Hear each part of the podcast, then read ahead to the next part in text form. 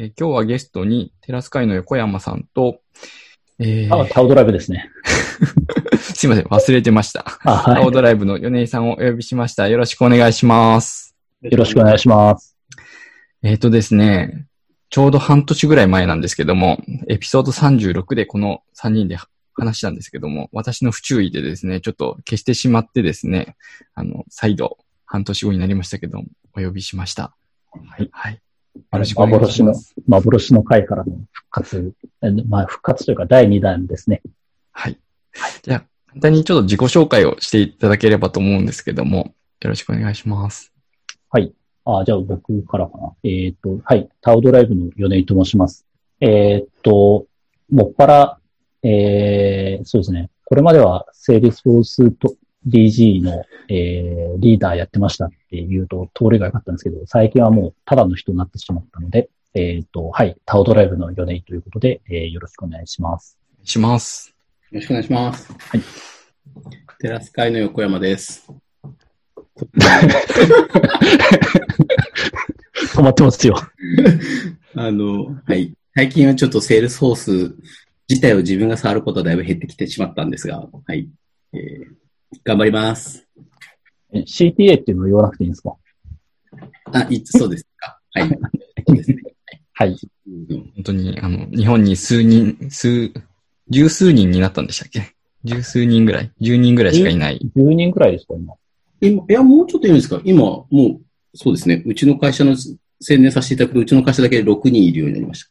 本当ですか？そんなに、すごい。すごい。全体で多分5、6人とかいらっしゃるんじゃないですかね、確かに。最近で言うとぐらいはもう、テラスカイさんにいるっていう感じなんですね。MVP でかつ CPA ってテラス会しかいないとかですか？いや、ちょっと、もし他にいたらすいません。大変失礼な話なんですけども。どうなんですかね？ちょっと自分も、確かにうちに2人ぐらいいますね。今岡さんとうん。佐野木さんと、そうですね。それぐらいかもですね。うん。アクセンチュアさんが もう少ししたらああなり、そうって感じですけど。増えてですね。じゃあ、横山さんが MVP を取るのが先か、CPA を取る人が増えるのが先かって話ですか？そうですね。はい。今度横山さんノミネートしたらいいんですか？え ?MVP の定義をまず変えてもらうところ。ああ、そうですね。解釈をこうももっと広げてもらわないといけないです。はい。はい。失礼しました。はい。いやーどこから話していきましょうかね。何がいいんだろうな。どうですかね。まずはやっぱり、リモートワークどうですか？ですかね。はいはい。まあ、タオドライブの話で言うと、あの、なんですかね。ここ数年、リモートワークというか、あの、あんましぶ働き方が変わってるわけではないんですね。なので、なんか、あの仕事自体にはほとんど影響はないんですけども、うん。ただ、あの、個人の話で言うと、あの、働く場所の選択肢が狭まってるっていうのがちょっと辛いですね、最近は。これまでは、その、オフィスに行く、オフィスに行って仕事する、えー自宅で仕事するとか、まあそういったことができてたんですけれども、えーっと、ちょっとオフィスに行くっていうのがなかなか、まあ今難しいというか、えーまあやっぱちょっとまだ、あの、うちの会社もその公共交通機関を使うのはちょっと控えようっていう、あの、まあ、方針になっているので、オフィスに行く回数っていうのは、えーかなり減って、うんえーほとんど自宅の、えー勤務が、えーメインになってますね。で、これまでは、それでもなんか、まあ、ちょっと、あの、えー都合の、あの、不都合のない範囲で、あの、例えば、近くの、あの、飲食店で、まあちょっと仕事するみたいなこともできてたのが、まあそれももうほとんど無理かなというところで、あの、そういう意味で働く場所のオプションが減ってるっていうのは僕にとっては結構辛いっていうところですね。はい。そうですよね。なんで、会社としての仕事のやり方っていうのは全然変わんないんですけども、なんていうか、まあ、そういう、まあ、でも、やっぱり個人で言うと働くオプションが減ってる状況っていうのは結構辛いっうん。ていうのはありますね。ねコーヒー好きの人だとコーヒー屋さんで働けない。なんか、そうなんでねこういう、はい。ゆっくりできないとちょっと寂しいですよね。はい。うん。寺塚さんの方は、横目さんの方はどうですか？うちも在宅勤務にはなっていて、ほとんどのメンバーは、うん。ほとんどというか、基本在宅で働いてますけど、今は。その、個人、一人一人の仕事は全然そこで十分ね、もうセールソースだし、基本できますけど、まあ、やっぱり、こう、特に今だと、新卒の子とかが、この4月に入ったあ子とかが、は配属みたいなフェーズの時に、やっぱりこう、在宅でのフォローが難しいな、みたいな、その、うん。チームとして働く時の難しさってやっぱあるんだなっていうのはすごい、うん。なんか実感してますね。やっぱり。うん。そうですよね。やっぱり一回も会ったことがないっていう状態で、結構大変ですよね。研修とか大変そうですもんね、確かうん。そうん社員は大変ですね。うんなんか新卒とかだと結構どうするんですかね。そうそう。まあ、あのね、か、現場現場では、やっぱり定期的に朝会もちろんやったりだとか、うん。チェックポイント設けて、どうみたいなのをこう前より頻度上げてコミュニケーション取ってると、やっぱり、この辺がね、なんかすごい戦いじゃないですか。なんかこう、うんオンラインっていうか在宅勤務についていけてない自分は老害なのかどうかっていうところのこう、せめぎ合いのこう、感情の中で働くみたいな感じです。うんやっぱその背中とかなんか、ね、働いてる時のオーラというか雰囲気が、はい。なんかこいつちょっと今困ってんのかなとかって思えてたところがやっぱ全く見えなくなってるのは事実だし、うん。確かに。特に手を、声を上げてヘルプが言えない人たちが、ね、どんどんどんどん埋もれちゃうかなっていうところはすごい、うんそれをどうやってサポートするかっていうのは難しい課題だなとは本当思います。なんかに二極化しそうですよね。なんか困ってることをちゃんと言える、オンラインでも全然、あの、問題なく、こう、できる子は、まあ、できることができる人は、あの、どんどん進めていくでしょうし、えー声を上げられない、困ってスタックしてしまう人はもう、どんどんスタックしていくでしょうし、それがオフラインの時よりもさらに加速しそうな気がしますね。確かに。うん。それ皆さんどうしてるのかなと思う。こう、大きくこうせ、なんだろうな、ゴリゴリ開発するみたいな感じで、ちゃんと設計して、モジュール分割して、じゃあこのモジュール大体これぐらいの期間でできるよね、みたいなところまでタスクが落とせて、振ってる場合はそれのアウトプットの質とか進捗率でこう、大丈夫かなとか終えるじゃないですか。うんうんけど、セールソースってなんか、一個一個のタスク、それこそ項目作るとかなんてもう、一個のタスクのボリュームなんて決めようがないし、うん結構お客さんとインタラクティブに話しながらポンポンポンポンポンポン進む中で、うん。こう個人に落とせるタスクの流度って結構、こう、難しい時あるんじゃないかなと思ってて、ああ、確かに。うん特にちっちゃい案件とかだと個人にもうあんまりね、お金の話も絡んじゃうから、いっぱいリソース提供できない場合ってなんか一人が抱えてしまって、標準でプロジェクト3個ぐらいのアプリケーションなら一人で2週間でやりますみたいな話になってたとして、例えば。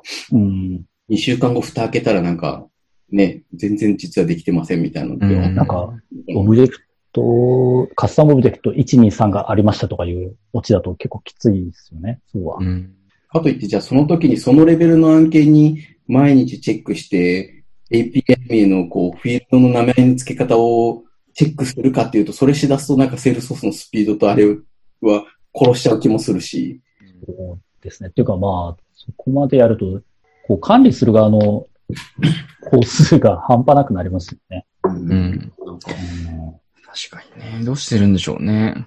それなんかオフラインの時は、なんですかね、もう横について、ああ、こんな感じっていうので、こうポンポンポンとできて、できてた、できてた感じですか？うん、まあ、さっきのカスタムオブジェクト1とかフィールド1みたいなね、め名前みたいなのはまあ、実際にはもう少しちゃんと最初に名前のこういうのをつけようねとかってあったりするのああ、まあそこはないけど、オフラインの時はなんか、たまにじ、たまたま自分がちょっと手が空いた時とかにちょっかいかけに行けるじゃないですか。ああ、そうですね。今何してんの？みたいな。はい、はい。ちょっとモニター勝手に後ろから覗いて、とか、あの、横に座って、なんか、ココーヒー持ってきながら横に座っそうて、そうそうそうそう。ちょっかいかけまあ、一杯飲めよみたいな感じの。そうそれがな、なくなったら、こう、ね、ああ、そううんですね。雑談できなくなっちゃいますよね。だから雑談までのハードルが上がってると今やっぱ感じ、感じますかね。あの、スラックでもちろんなんか、今ちょっとどうみたいな こと言ってもなんかこう、雑、あんまり雑談っぽくないというのか。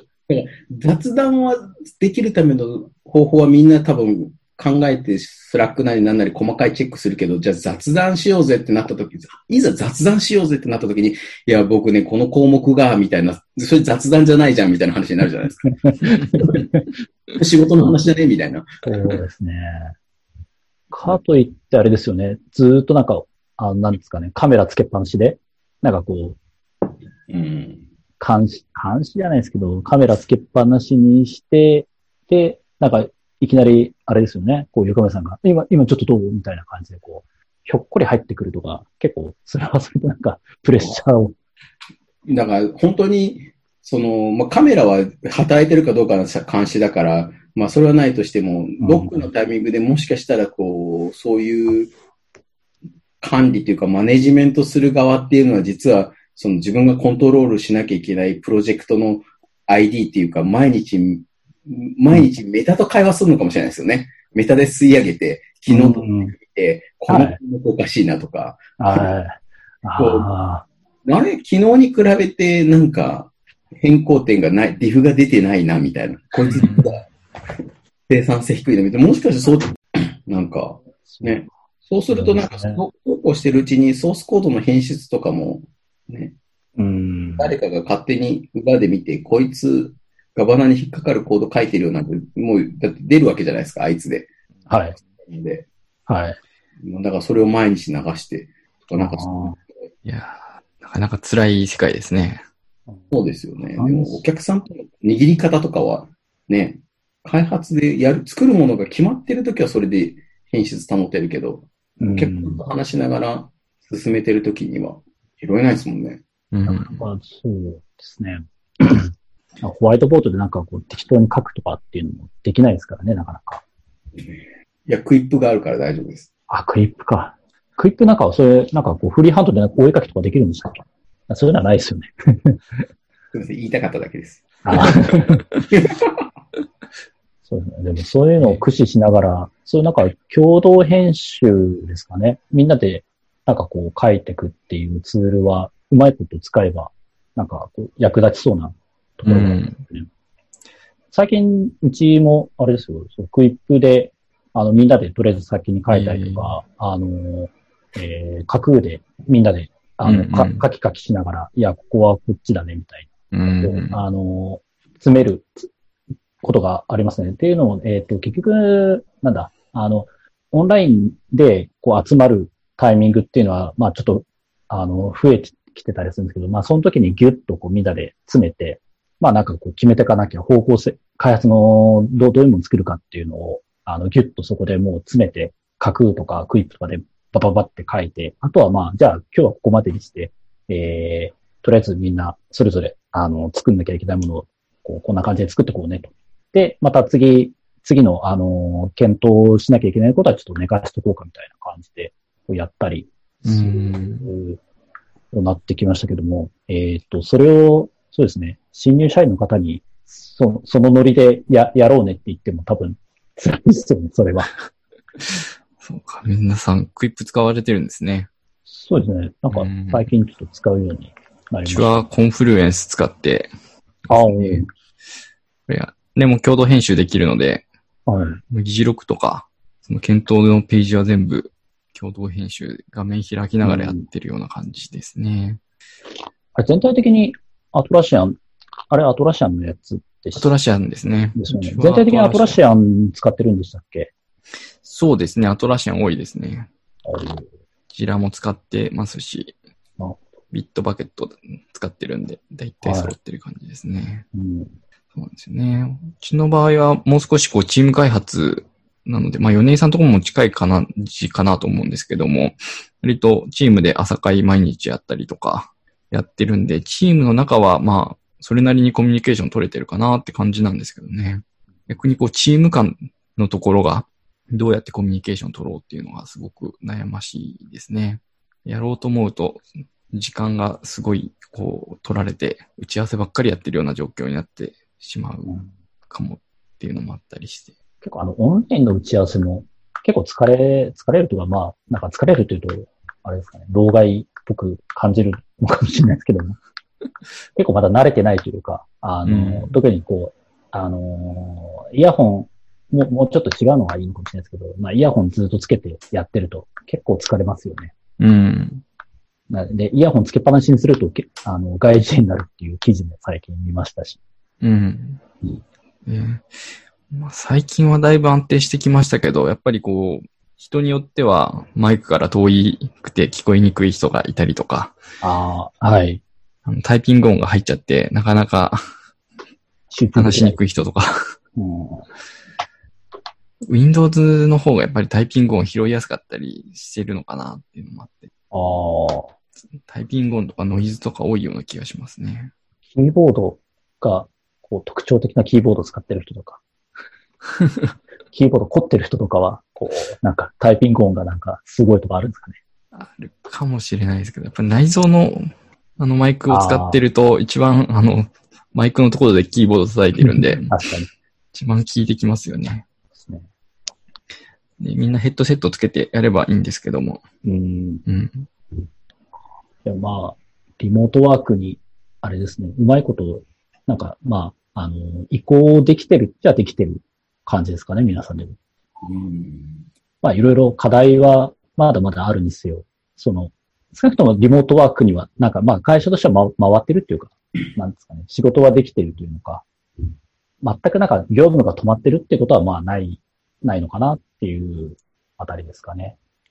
まあ、これも、なんですか、えっ、と、セールスフォース様々ってやつですか、これは。そうですよね。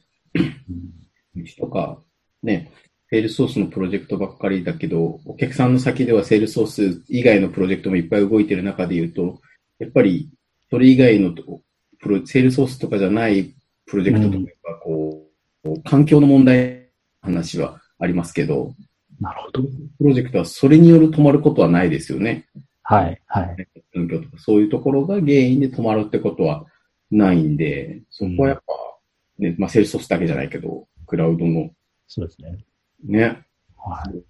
かなっていうか、逆にそ、他のところ止めざるを得ないから、セールスソース側を一気にドライブさせようみたいな話とかあるから、ああ、なるほど。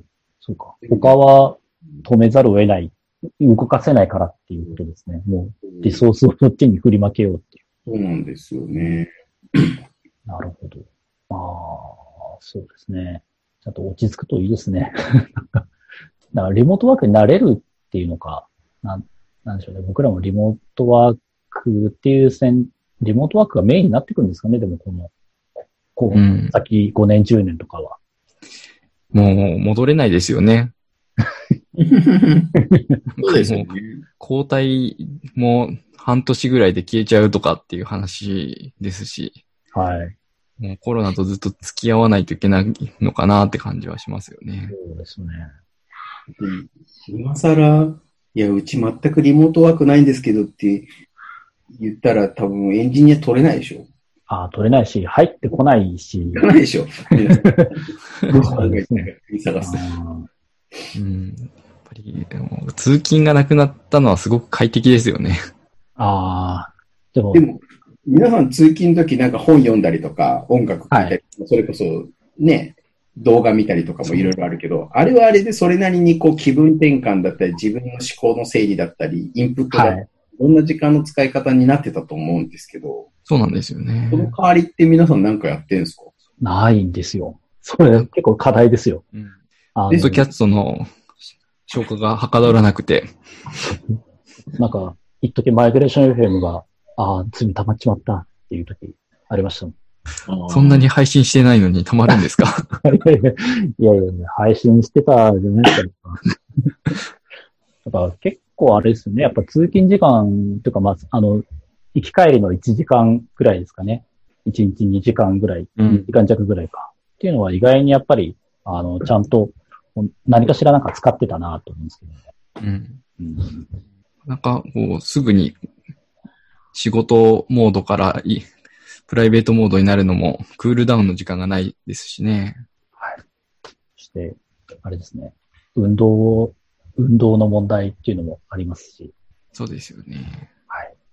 ちょっと、い家でも運動できるような、あれが必要なのかなと思ったりもしますが、まあ、なかなか難しいですね。今、今はまだなんかそこをし、あの、ちょっとそろそろ真面目に考えないとなっていう 感じです。うん。リングフィットアドベンチャー買いましたよ。マジですか？最近やってないですけど。なるほど。そううんあまだまだリモートワークはあれですね。あの、課題がまだまだ山積みだけども、まあもう移行せざるを得ないっていう感じです。うん。確かに。本当に、横のつながりっていうのがなかなか取りにくくて、どうされてます？あ開発チーム内はいいんですけども、あはい。他の部署の人と、そうですね。本当にうちうちはまあ他の部署がないんで、まあ、そうです。横山さんのところが、どう、どんな感じですかっていう。オンライン飲み会もそろそろ飽きてますもんね、みんな。そうですね。そうそう。オンライン飲み会も、あの、時間が結構、家にいると、うん。家族との食事があるよっていうので、やりにくかったりするんで。自分はいつもオンライン飲み会やるの9時半とかからです。ああ。子ど。供寝かしてから、存分にやるみたいな。なるほど。うん。はい。なんで、今日、ここにね、このオンライン飲み会が、もう、初めてぐらいです、俺、これ6時から飲んでんの。ちょっと早かったですね。すいません。まあ、健康的に、健康的な時間に終わるかもしれないですね。まあ、多分飲んでんの俺だけですけど、この中で。そうですよね。おお茶飲んでますよ。さすが。ああ、コーヒーでした。そうですね。だ横のつながりは本当にね、難しいですようね。ん。うん。なんか、うん。前はね、あの、横のつながりもそうですし、その、コミュニティ、社外の付き合いっていうのも、まあ、な、少なからずあったじゃないですか。うん。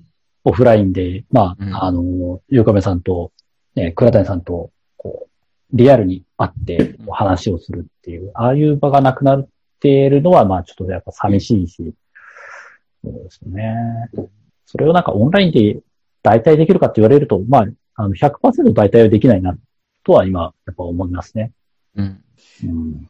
なんかでも、やっぱでもわ、若い、若いとか年、年で話しちゃダメですけど、うちの若い衆たちは、が中心にこうなんか、ね、横串でなんかやろうとしてくれてたりはしてて、ああそれがやっぱ、こう、なんと柔軟だなってすごいうんうん。嬉しく思うところはけど、でもやっぱり、ね、あ、そんなことやってたの？みたいなのはやっぱありますよね。ちょっとした時に話せてないので、ああ、ね、それこそ帰りのエレベーター一緒になった時に、あ、ちょっと飲んでいくみたいなのは、まあ、まずないじゃないですか。そうですね。な、ない、ないですね。そうなんですよね。うんやっぱ、まあでもなんか本当、本当この話してると昭和な人間だなと思うのがすげえ嫌です。飲みニケーションに依存してたなって飲みニケ、確かあでも、会社でなんかこう、月一でパーティーとかやってたりとかしたら、結構その短時間でいろんな人に挨拶できたりとか、ああ、話せたりするっていうのはあって、はいよかった面はあるんですよね。うんそうそう。来週ね、こういうイベントがあるから、あの時にちょっと声かけようかなと思ってたやつが。うんはい。それを個別にやっちゃうとすごく時間かかっちゃうんで。そうです。個別にやろうとすると時間もかかるし、ちょっとハードルが上がる。うんまあ、ハードル上がると思ってるのが、まあ、まだ、あの、僕らの世代、まあ、気持ちの問題なんかもしれないですけどね。ああ、なるほどね。まあ、まだまだ難しいですね、リモートワーク。そうですね。うん、まだまだ。まあ、慣れていくしかないですね。そうですね。特に昭和な我々が慣れていかなきゃ、来れないですからね。こんなただのおっさん、昭和のおっさんのグダグダでいいんですかね、これ。いや、そ今日そういう回ですよ。あ、そういう回ですか。よかった。あ、今日そういう回ですよ。ぐだぐだな回もしか。したら、もしかしたら全部カットされてるかもしれないですけど。いや、もうそれを望んでますね。あの、前回みたいに。前回、前前回全カットですけど。いやー、まあじゃあ、なんか、そろそろ次の話題。次行きますか。コーディッシュ JP に出演された方がいらっしゃるようなんあですけどあ、はい。はい。そうですね。あんまり話されてなかったですよね。ああ。いやーでも、あれですね。あの、もともとは、えっ、と、長野さんからお誘いがあって、で、えー、まあちょっと、あの、まあ今回話してみようかなと思ったんですけども、はいふと思って、あ、そうか。うちのボスも一緒に誘ったらいいんじゃないかっていうので、はい。えー、3人で、えー、ちょっと参加したというところですね。一応、説明しておくと、ヘロクのポッドキャストで長野さんが中心に収録されてるやつですね。はい。それに、えっ、と、僕と、えっ、と、僕の上司、ボスである、えー、松本さんと一緒に出たというところなんですけども、えっ、と、まあ、あの、ご存知の方も多いかもしれないですけども、えーご存知でない方、えー、松本さんという方はですね、まあ僕の、えっ、と、な、もう何年くらいですかね、えっ、と、2007年からなので、えっ、と、もう13年の付き合いですね。結構そう、そういうと長いですけども、えーその、テック系のことも喋れるし、えービジネスのことも喋れるっていうので、あまあ、今回ちょっと、あのーなんですよね、コーディッシュ JP の中でちょっと、あの、異質な、まあ、これまでと、こう、ちょっとテイストが違うかもしれないですけども、まあ、そういうところで、こう、えーなんか、面白い回になるかなと思って、えーお誘いしたというところで、えーしかもまあ、あの、松本さんが非常に喋るのは、あの、大好きな方なんで、えーそれに、まあ、あの、圧倒されて僕はあんまり喋んなかった。で、喋んないで、えーうまいこと作戦、うまい作戦だったなと我ながら思ってたんですけども。はい。まあ、あの、興味ある方は、あの、えーっと、コーディッシュ JP ってどう、どうスペルを書けばいいかわかんないかもしれないですけども、なんですかね、 Heroku ポッドキャスト、えー、タオとかでし調べたら出てくるのかな？出てくるんじゃないですかね。うん。ですね。で、はいまあ、話してる内容としては、セールスフォースと Heroku の接続そうですね系。ですよね。今回、まあ、えっ、と、実案件で結構、まあ、 Heroku Connect、あの、まあ、僕らも、えっ、と、セールスフォースをコアにしながら、あの、メインにしながら、えっ、と、 Heroku との組み合わせで、えー、まあ、あの、SI やるっていうことが多くなって、まあ、その中でやっぱりヘロクコネクトっていうのは、あの、まあまあ、やっぱりよく出てくるものではありますと。で、そのヘロクコネクトいざ使ってみて、えー、まあ、いろいろ思ったところを、こう、ちょっと自由に話したというところですね。結構、あの、あ、すごい便利なんですけども、えー、すごいシンプルなサービスではあるので、えー、ちょっと使いどころ間違えたりすると結構辛いなっていうのが、えー、個人的な所感ですね。うん。あんまりなんかまあヘロ、そうですね、ヘロクコネクト使ってるっていう方はいらっしゃらないかもしれないですけども、えーっと、そうですね、僕が、ちょっとまあそこの話をするとですね、えー結構辛かったっていうのがいくつか ヘロクコネクトやってる中で、話。そうですね。あの、いや、すごいいい、いい話とかあったんですけど、そうですね。最近、ちょっと前にスラックで、あれですよね、 Heroku コン、あの、 Heroku のチャンネルになんかこう、上げたのが、あの、スルーされてるのか、あの、えーっと、結構まあ、僕も実案件で悩んでる、悩んでるとか、まあ、えーっと、どうしたらいいのか、まあ、えー、それっぽい回答ぐらいしか今見出せてないんですけども、まあ、よくある問題としては多分、あの、セールスフォース側のオブジェクトにあるレコード全部じゃなくて、その一部を同期したいと。うん。全部は嫌だという場合どうするんだとか、えー、選択リスト値に限って言えば、あれって API の値だけ連携されて、えー、連携されるんですけれども、まあ、実際にこうヘロコネクトでやってたりすると、あの、ラベルの値も連携してほしいんですね、本当は。うん。うん。だけど、まあ当然ラベルの値なんて連携されないんで、そこをなんか、あのーなんですかね、まあ手組みでなんとか頑張るしかないみたいな。うんと。か、えー、今度ですね、えっ、と、まあ実際にあった話なんですけど、セール、えっ、と、 Heroku、まあ、いわゆるウェブサイトの方から、こう、あの、登録されて、まあ、ポスグレのテーブルにデータが入って、まあ、それが Heroku Connect で連携するときにですね、その、セールスフォース側に、のオブジェクトに、なんか変な入力規則とか、なんかこう、あの、フローとかが入ってるとですね、まあ、で、あの、書き込みエラーとかが発生して、なんか、あれなんか同期されないけどなんでとか、っていう時みんなどうしてんだろうなとか。で、まあまあ結局変な入力規則とはつけないようなものが本当は必要なんだろうなとか。あとは、えっ、と、ヘロコネクトの課金っていうのが、レコード件数、同期するレコード件数なんですね。で、レコード件数ちゃんと見積もらないと、あの、例えば5年、この先5年間で何レコードぐらいの、えー、動機を測るから、じゃあ、これぐらいのお金だねっていうのを先に、まあ、ある程度握っとかないと 後でなんか、いやいや、これなんかすごい課金されるんですけど、なんすかこれみたいな。ちょっと、ちょっと今回炎上しちゃいそうな話とかがあったりして、えー、そういうのはちゃんと事前にやっときましょうね、みたいな話を、こう、ちょっと話、話そうかなとか思ってたんですけども。まあ、あの、エロコネクトで、ちょっと最近、えー、出くわしたというところはそんなあたりですね。同期系は、まあ難しいですよね。双方向とかだと。そうですね。無理ですよね。はい。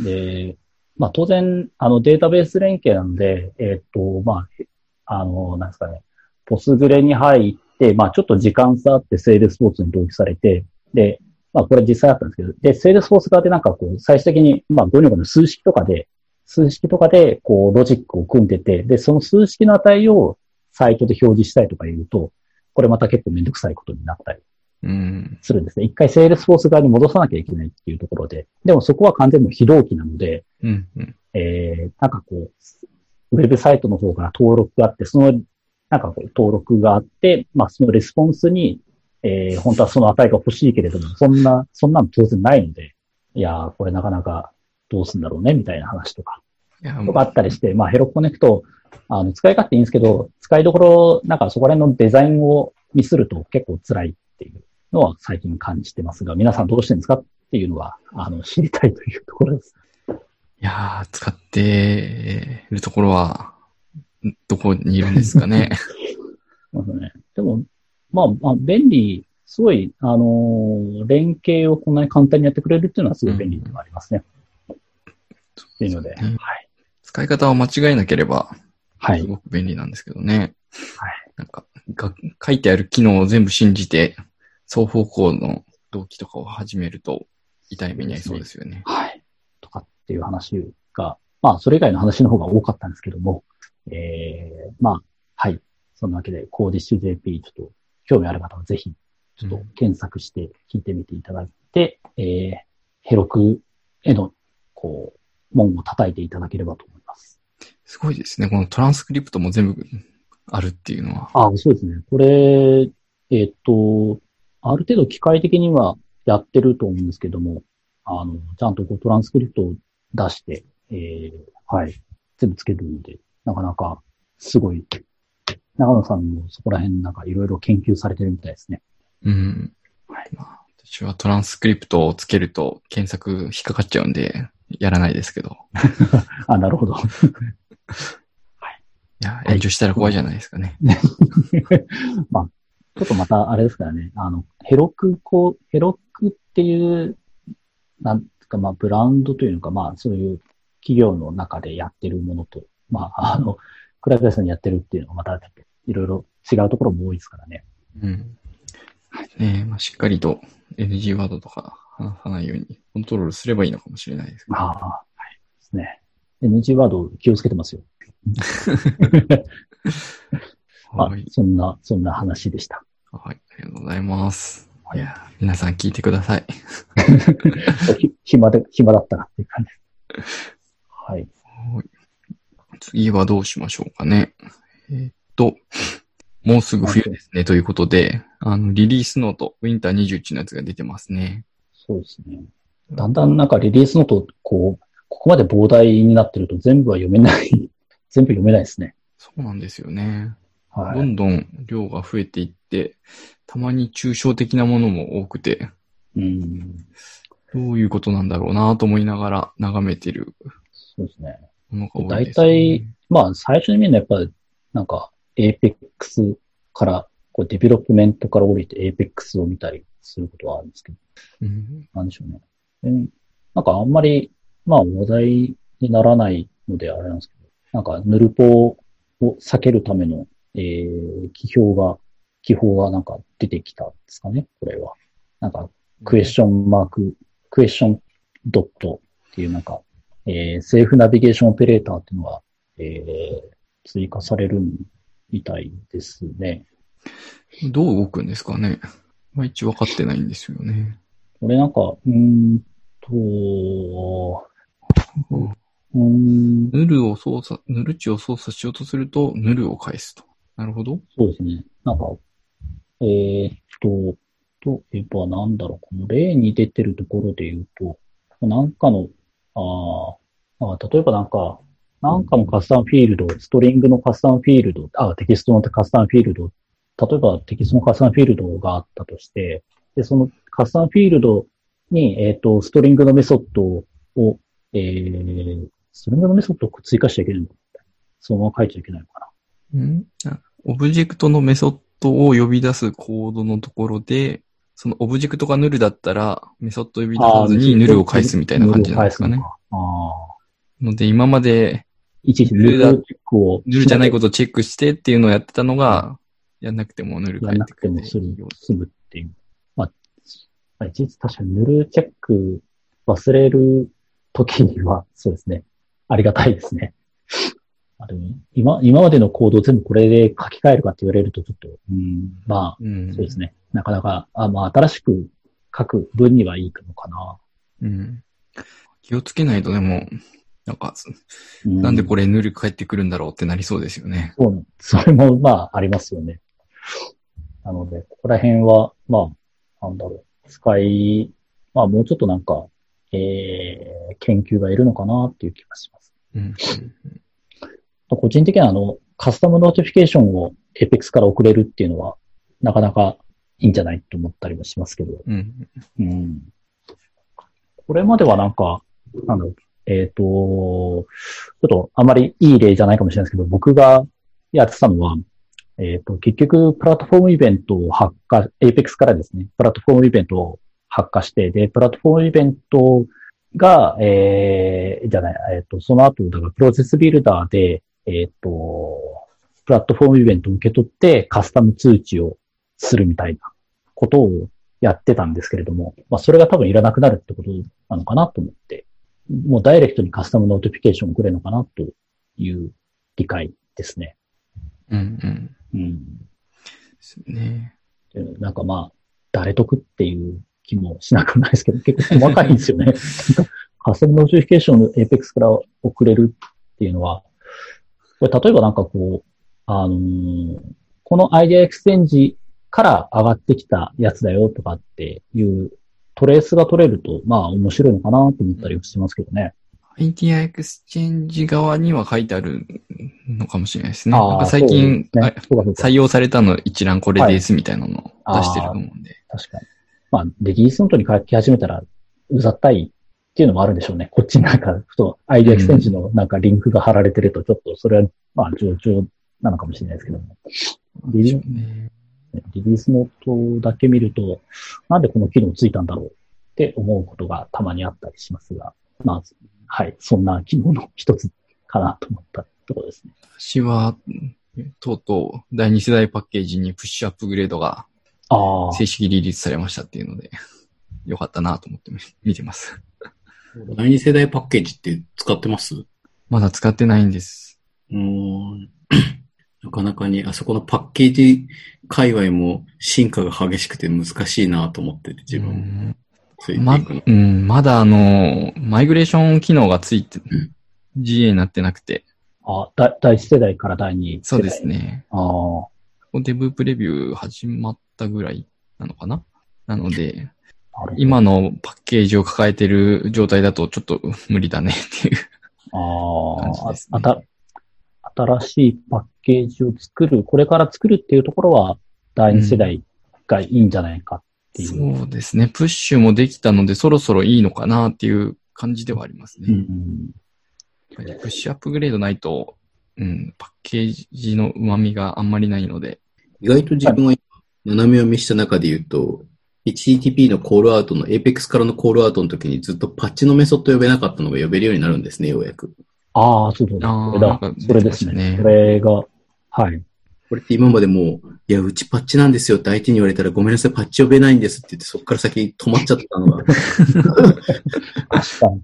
これなんでそれパッチは読めなかったんだろう。そうそう、そこがよくわからなかった。な、あ、な、な、なんだったっけ名前調べたな、そういや。忘れた。えー、でもまバカなんかとそっち側に原因があったんですよ。あ、な何に原因があったんですか？Java かなんかの言語側に原因があった気がする。ああ、ライブラリが対応してないとかだったんですかね。なるほど。なるほど。そう、なんかいろいろ。確かに、まあ、まともになったっていう感想ですかね。これで。なんか、ノックアウトになりえ、なりす、なり得る話だったので、セールソース側でなんとか頑張りますみたいな方にならなか、ならない可能性があったところだったので、じ地味に嬉しいかもしれないですね。うん確かああ。なるほど。うんそうですね。それ以外は確かになんか、たくさんありすぎて。なんですか？あと、うんチェンジデータキャプチャーになんか、エクスターナル ID を含めて送るとかがベータになってるだとか、ここら辺は確かに、あれですよね。データキャプチャーに、結局なんか、あの、キー、キーになるものが送れないと辛いよねっていう話はずーっとされてたやつがベータになったってやつですかね。ここら辺は。うんうんうんそうですね。これはぜひ、このリリースノート臨読会で、なんかやってたような気が、記憶があるんですけど、新体制になってどうなったんですかね。なんかもう、やってるのかどうか そうですね。もうそれぐい。らい読んで当たり前っていう。ああ、そっか、そういうことか。うんそんなの別にわざわざミートアップのネタにするなんて恥ずかしいな、おい、みたいな。なんで一人でリリースノート読めないんだっていうことかもしれないですねな。るほど。やっぱり、あれですね。新体制は、まあ一応気に入ったこうリリースノートの新機能の紹介とかは LT あったような気がします。おおなるほど。まあそうですよね。なんか、あのーもう、僕ら、僕らというか僕が辞めてからだいぶ経つので、もう今更言うことないですけど、ちゃんとやっぱ回ってるのが素晴らしいっていう、うん。そこにつきます。そうですね。はい。あそういえばなんか地味にこう、ライトニングフローが Apex トリガーよりも早いんじゃないかっていうのが流れてて、本当かなと思ってたんですけそうなんですか？と、それはなんかリリースど。ノなんかートじゃなくて？リリースノートじゃなくて何かのツイッターか何かで、ああ、海外の、海外だったかなえー、だったかもしれない。もう、 Apex Trigger よりも、ん Lightning Flow の方が早い。うん。なるほど。本当かなと思うんですけど。作りによってなんですかね？どう、まあどういう状況下でそうなるのかっていうのは、まあ確かに、まあ、うんそその中で書かれてたら、ちゃんと書かれてたら、あの、えー、わかると思うんですけど。そうですね。まあ、アプリケーションビルダーでしたっけ？はい。あれはちょっとあの、重すぎてしんどかったですけど。あーいやーそこら辺なんか、あれですか、ノーコード、ローコード開発の話とも絡んでくるところですかね。そうですね。うん最近は、ノーコード、ローコードの、あのーなんか、そういうキーワードを目にすることが非常に増えてますね。なんでしょうね。なんかすごい多いですよね。すごく、急に、もともと多かったんですかね。なんか、えー、まあ、な他の、その、えっ、と、アマゾンとかでも、えーまあ、アマゾンとか AWS でもなんかそういうことを、そういうものがだサービスとして出したり、Google もですかね。なんかそういうの出してきたりとかして、うん。だんだんなんかそういう、えー、流れがやってきてるのかなっていう感じはありますが、まあ、火付け役がセールスフォースだったかどうかはちょっとわかんないですけどね。そうですね。なんか、セールスフォースいっぱい言ってる割には、そのノーコード、ローコードの文脈では別のものが紹介されてる記事とか結構ありますよね。ん。まあでも、の、まあそういう、えっ、と、これまでだから、セールスフォース界隈で言うと、なんか、標準機能とか、なんか、えー、ポイント、クリック、クリック開発？ポイントクリック開発とかうんっていう言われ方をして、あんまりなんか、まあ、ロノーコード、ローコードっていう言い方はしてなかったと思うんですけども、うん。なんか、ノーコード、ローコードっていう、まあ、それに対するプロコードっていう言葉ですかね。それが出てきてからは、まあ、あの、えー、よく、なんか目にする。中の人もなんか、ノーコード、ローコードっていうのを目にするようになったかなという気がしますね。うん。うん。うん、ジャラスカイさんとか結構やっぱり、こういうのを、あの、うまいこと活用してガンガンやってるとか、なんかそういう話を、社内事例みたいなやつとかあったりするんですか？なんかうんガンガン。ガンガンやる、使ってんのか。どうなんでしょうね。どう、どうなんでしょうねってどういうことだな。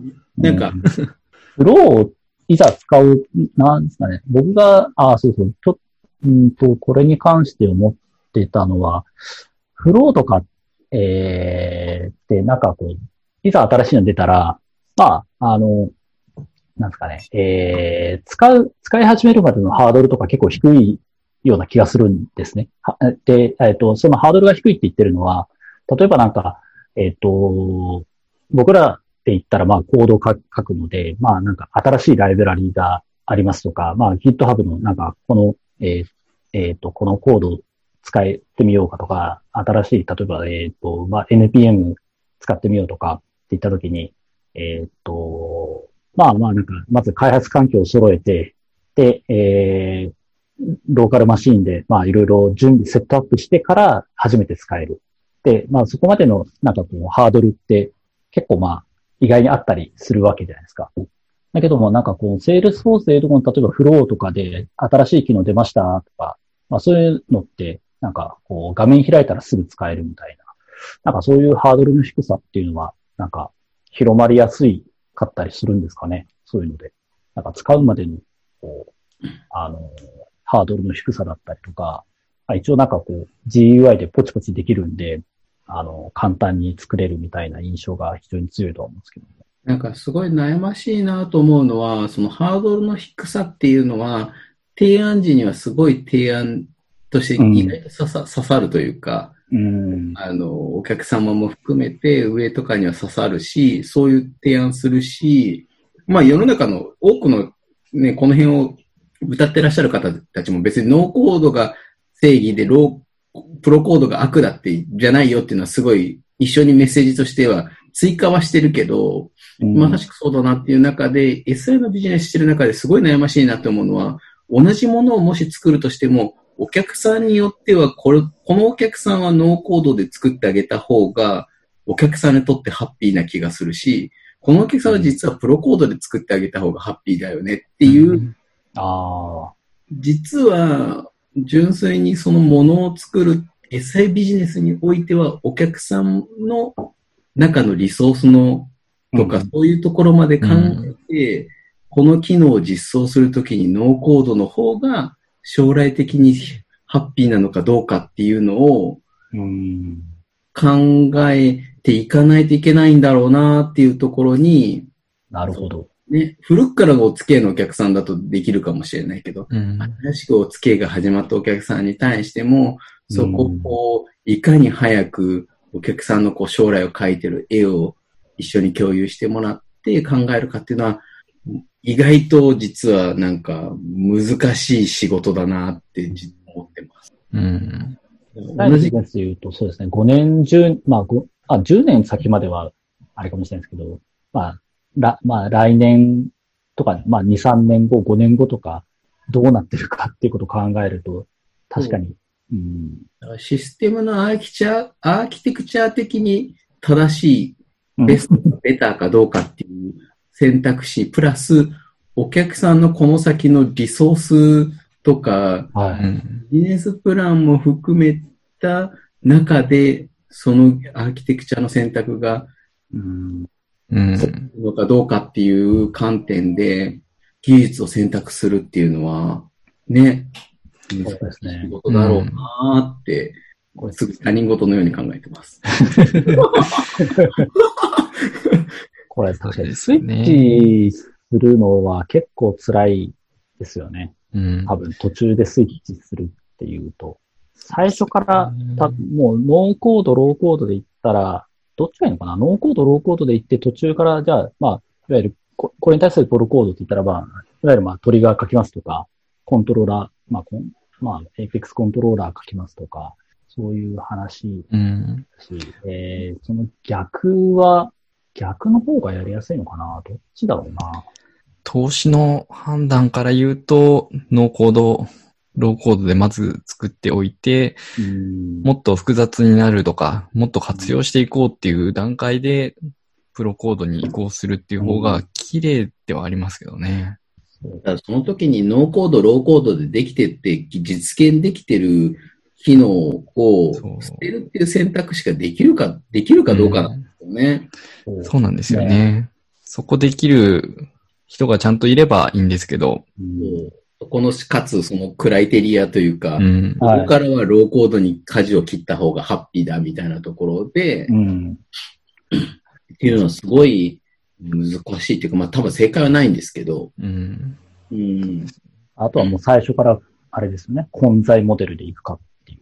そうね、今、今、今一緒にお仕事させ、させていただいている方で、特にビジネスサイドの人とかも行動を見ただけで見ないかもしれないですけど、今、小学生の高学年とかでプログラミングとか始まってる子たちが10年ぐらいしたら出てくるわけじゃないですか、世の中にそうすると、イフムンだの、ループだのは、もう基礎知識として知ったやつが出てくるんですよね、多分ね。うんああ、そういう世代が。まあもちろん技術も進化しているので、ノーコードで書かれたものがね、ちゃんと美しいコードで見えるようになってるのかもしれないし、そこはあり得るとは思ってますけど、っうん。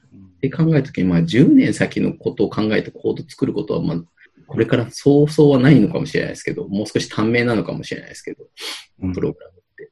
まあ、ここ、ここまでは、まあ、ね、あんまり、こう、適材適所とか言っちゃうと、もう、なんか、それに、なんか、あの、極論言い過ぎなのかもしれないですけど、ここまでは、この範囲はローコード、ノーコードで、この範囲は、えー、コード、えー実際にコードを書くっていう、その、境界を引くとか、その境界の、境界のあたりで、えー、なんですかね、まあ、ちょっとイメージ違うかもしれないですけども、フローから、例えば、えー、Apex のメソッドを呼び出すみたいなところの、あの、境界がうまいこと、こう、設計、デザインできてると、あの、ハッピーなのかもしれないですけども、うんそ。れを適切、なんか、そうですね、そ、そ、その共存がうまいことを言ってますよっていうのが、えー、もっと誰かうまく言ってたら、う、うまく言ってそうだなと思ってる人がいたら、ぜひ声高に叫んでほしいなと思いますね。みんな多分し結構知りたいんじゃないかなという気がしますが。うん。うん。この、ちょうど、なんですかね、このフローでこうポチポチコンポーネント置いてやっていくっていう、なんか、まあ、その、僕らがコード書いてるよりも抽象化のレベルが一つ上に上がった感じで、こう本当にレゴブロックを積み上げるかのように、あの、作っていけるっていうのは非常に確かにやりやすいんだろうなと思うんですけども、えー、まあ、テストをどうやるのかとか、あとはなんかこう、ちょっと僕らもまあたまにあると思うんですけども、なんかこう、えーっと、実際に例えばライブラリーを使おうといったときに、えーっと、たまにやっぱライブラリーの中、中の実装って覗くことあるじゃないですか。うんいや、これなんか挙動おかしくねみたいな感じで、なんかすげえ、なんか、こう、あのーパフォーマンスの悪い作り方してねとか、効率の悪い作り、やり方してねえかなって言って、中身を見て、ああ、なんかこういう作りしてたらそれはおかしいよねって言って、中身を見て、なんかこう、まあ、デバッグするの感覚で、まあ、中身を見たりするすることとかあると思うんですけど、このフローで行くと中身は見れないんですよね、多分。中身見れるのかな？中身というか。なんか変な話、なんか、まあ、もう、あの、言い尽くされてる議論なのかもしれないですけども、えーっと、なんですかね、こう、ループしてる中で、こう、なんか、てちゃんとこう、バルクでこう処理してるのか、それとも一件一件ずつ処理してるのかみたいな話とか、なんか、そこら辺の話って、こう、フローで作っていくときに、えーいちいちなんかこう、すごいき中の実装を気にして、なんかこう、こういう組み方しないと、すごいダメだよみたいな、そういうなんかバットノウハウみたいなこととかって、うん共有できてんのかな、どうなんだろうな、とか、うん。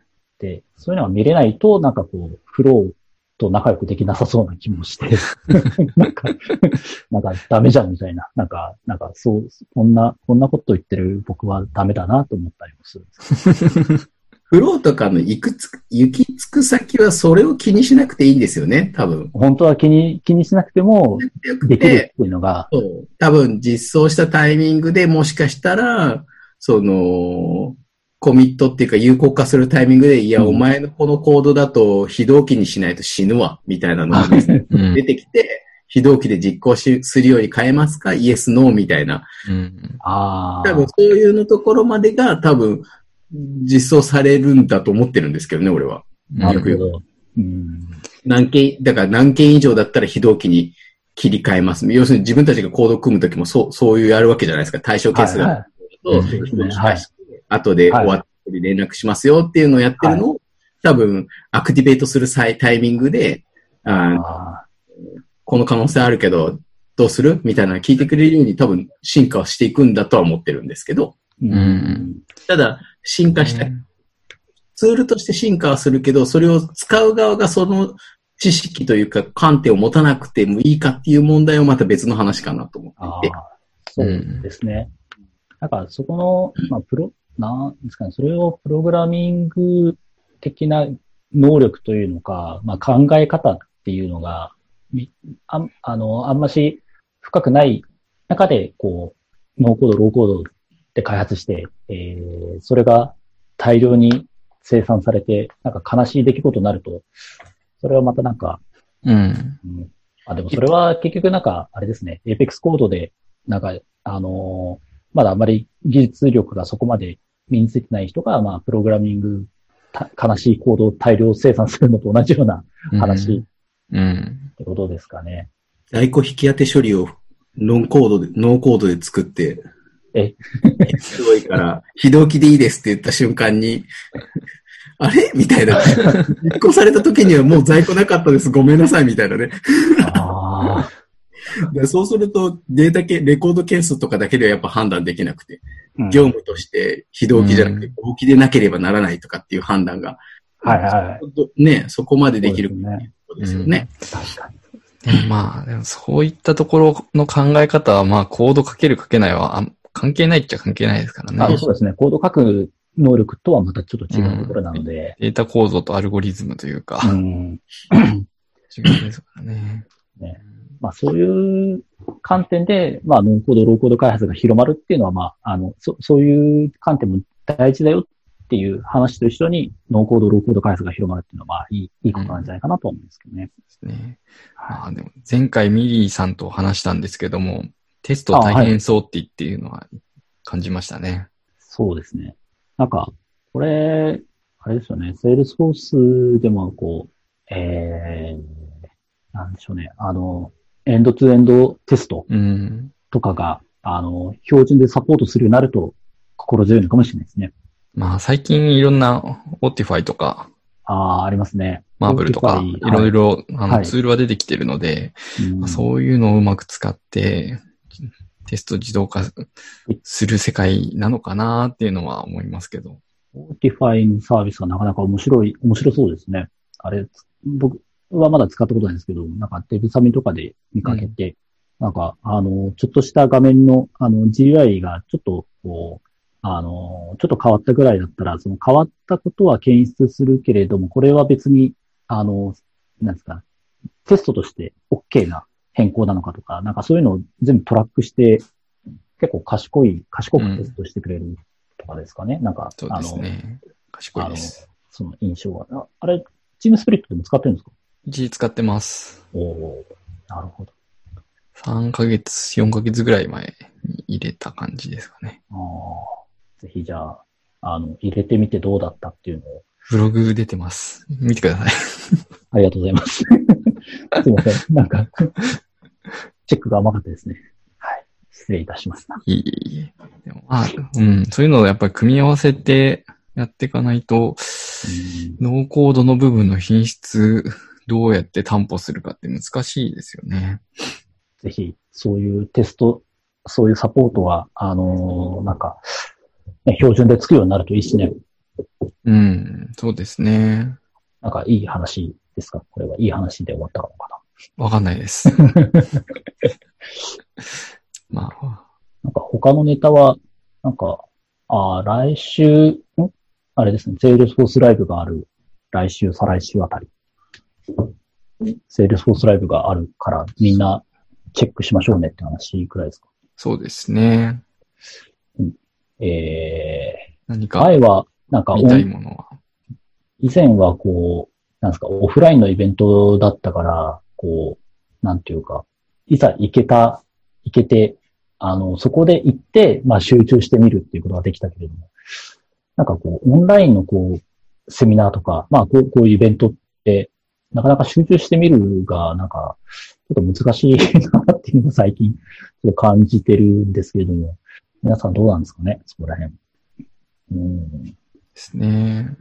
いやーか、 Salesforce Anywhere ですね。ああ、イケメンヒロキが出るんですね。そうですよ。はい。これは見ないといけないという。見ないといけないですね。はい。正座してみるってやつ。なるほど。はい。えー、GM スプリットなんか出ない、出るんですか？出ないんじゃないんですかね。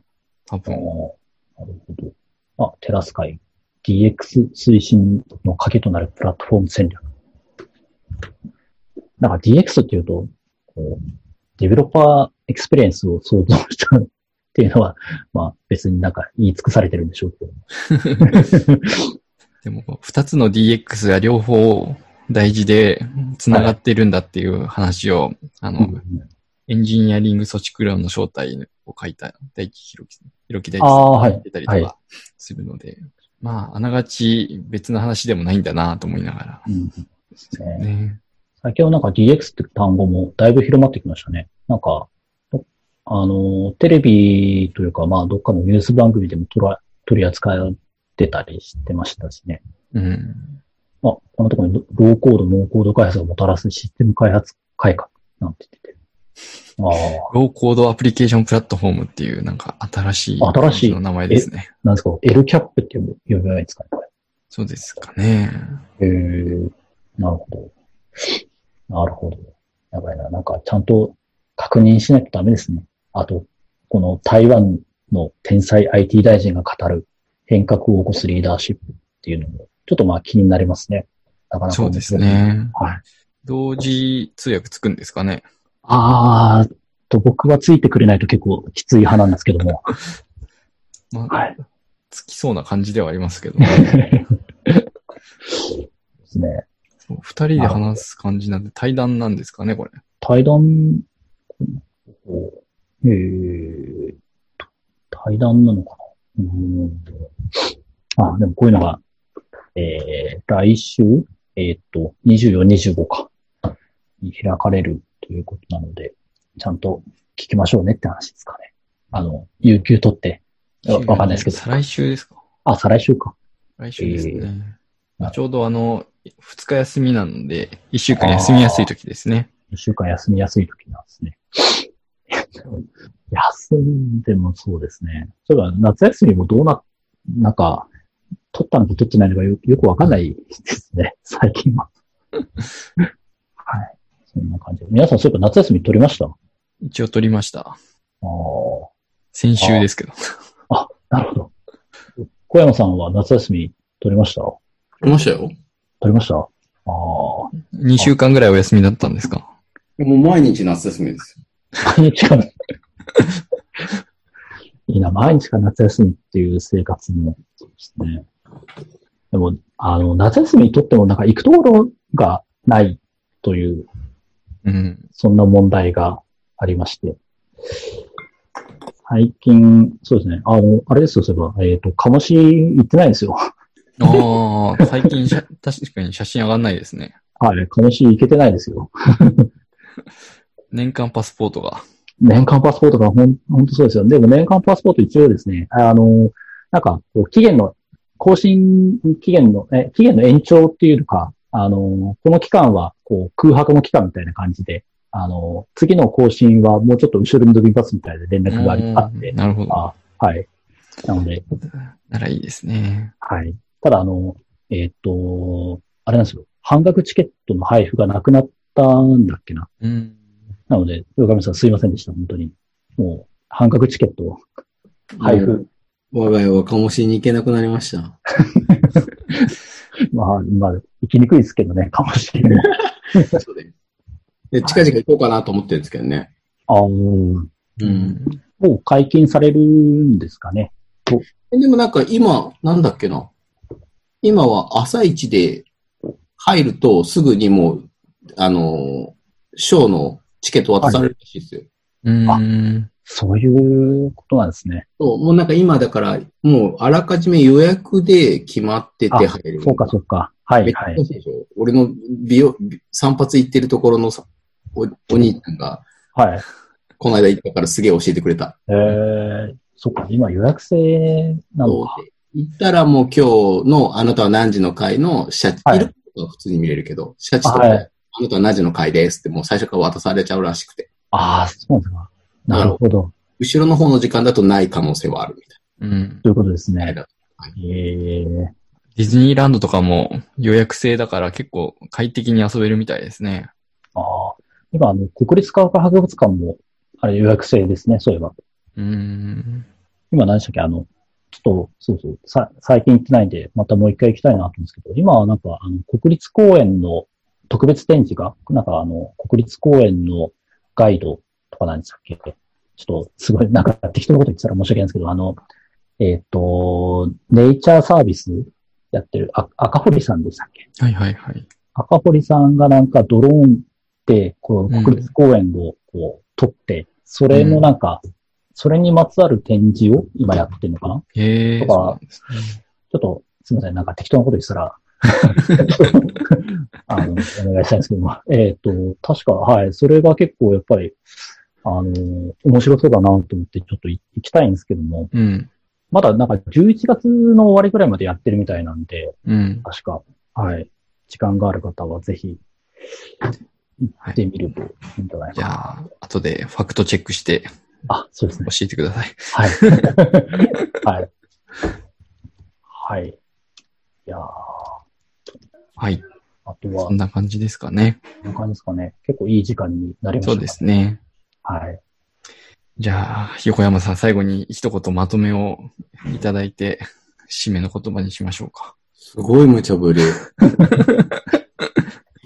いや、さっき、さっき、さっきお願いしてたじゃないですか。え？さっきお願いしてたじゃないですか。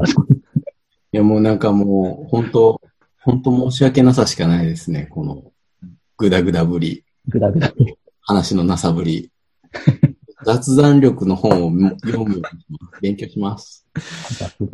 欲しトレ。ルブレイザーは、えっと、20ページぐらいで止まってます、今。進捗は。買ったんですか？買いました、買いました、一応。マジですか？なんかね、つい気の迷いで買っちゃいました。いやいや、私、気の迷いとかいらないですけど、そうなんですね。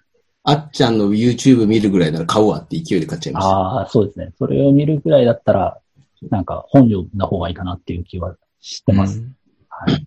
倉谷さんはもう、あの、送られてきたやつをもう読破し3ページぐらい読みました。一応、なんか、これ、これ、あ、後で、あの、ダメだったら、やっといてほしいんですけど、一応なんか、あの、MVP には書籍が送られてきたんですよね。さすが。はい。英語のやつが。英語版のやつが。ある、ある日いきなり送られてきてなんだろうなと思ったら、はい。あの、ででーんと、顔写真付きの、あの、立派な書籍が送られてきて、おーなんだこれどうしたんだろうなっていうので、えっ、と、ちょっと止まってますが、いや、違うな。ちょっと、あの、進捗を作りたいと思います。はい。はいちょ、Kindle で日本語版買って、音声読み上げて全部一通り聞きましたって。でも結構いい話が多かったって、結構良かったですよ。ああ、結構昔話も多かったんですけど。あ、そうなんですか。うん。え昔話ってあの、創業当時の話とか、そんな、創業当時ぐらいもあったような気がしますね。あそうなんですね。へえ。なんか、イクオリティをコアバリューに入れるときに、いろいろとあったとか。ああ、そうなんだ。あ、そういうでも歴史をか語ってくれてるっていうのは、ちょっと読み物として、あの、面白そうですし、ちょっと、そうですね。あの、やっぱや闇属性から抜け出すためには、そういうものが必要なのかなっていう気がしてます。はい。まあそこは、あの、読んでも闇に落ちるだけかもしれないんで。まあですか。あのなんと、も言えないですけど。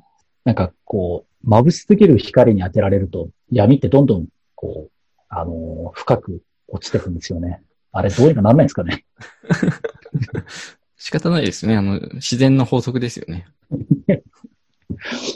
なので、ぜひ、あの、新会長には、えー、今の現リーダーは闇に落ちないように気をつけていただきたいなと思いますが、でも、もうダメなんですよね。まだ、多分あれ、嘘ですよ、きっと。そうですか？あの、漢字一文字で表すとっていうので、あの、継承してたのは嘘なんですか？あれはどうなんでしょうね、きっと。あの、ぜひ、今後、次の回で、あのちょっと呼び出して問い詰めてあげてください。はい。はい。じゃあ、こんな感じですかね。すごい。前、前回にも増してグダグダでしたかね。前回は質問があったから結構、あの、深い話が聞けたんですかね。か、質問、うんそうですね。質問か。そう。なくてよ天才の日の話とか、よかったですね。すあ、そうだ、そのいい話がもう失われちゃったんですね。失われちゃいました、もう。横山さんの震災の日のいい話。なんすか？震災の日の、なんか震災の日に起きた横山さんのいい話があったじゃないですか、確か。あの、いい話なんですかね？涙なくしては聞けないっていういいエピソードが。これ以上、これ以上、貞弘を持ち上げる必要はないでしょ、あいつは。いやいや、彼は光、光属性ですから。いい話が、そっか、そんな話が、そうですね。すいません。僕もすっかり忘れてました。はい。ね。はい。じゃあ、そろそろ終わりたいと思います。はい。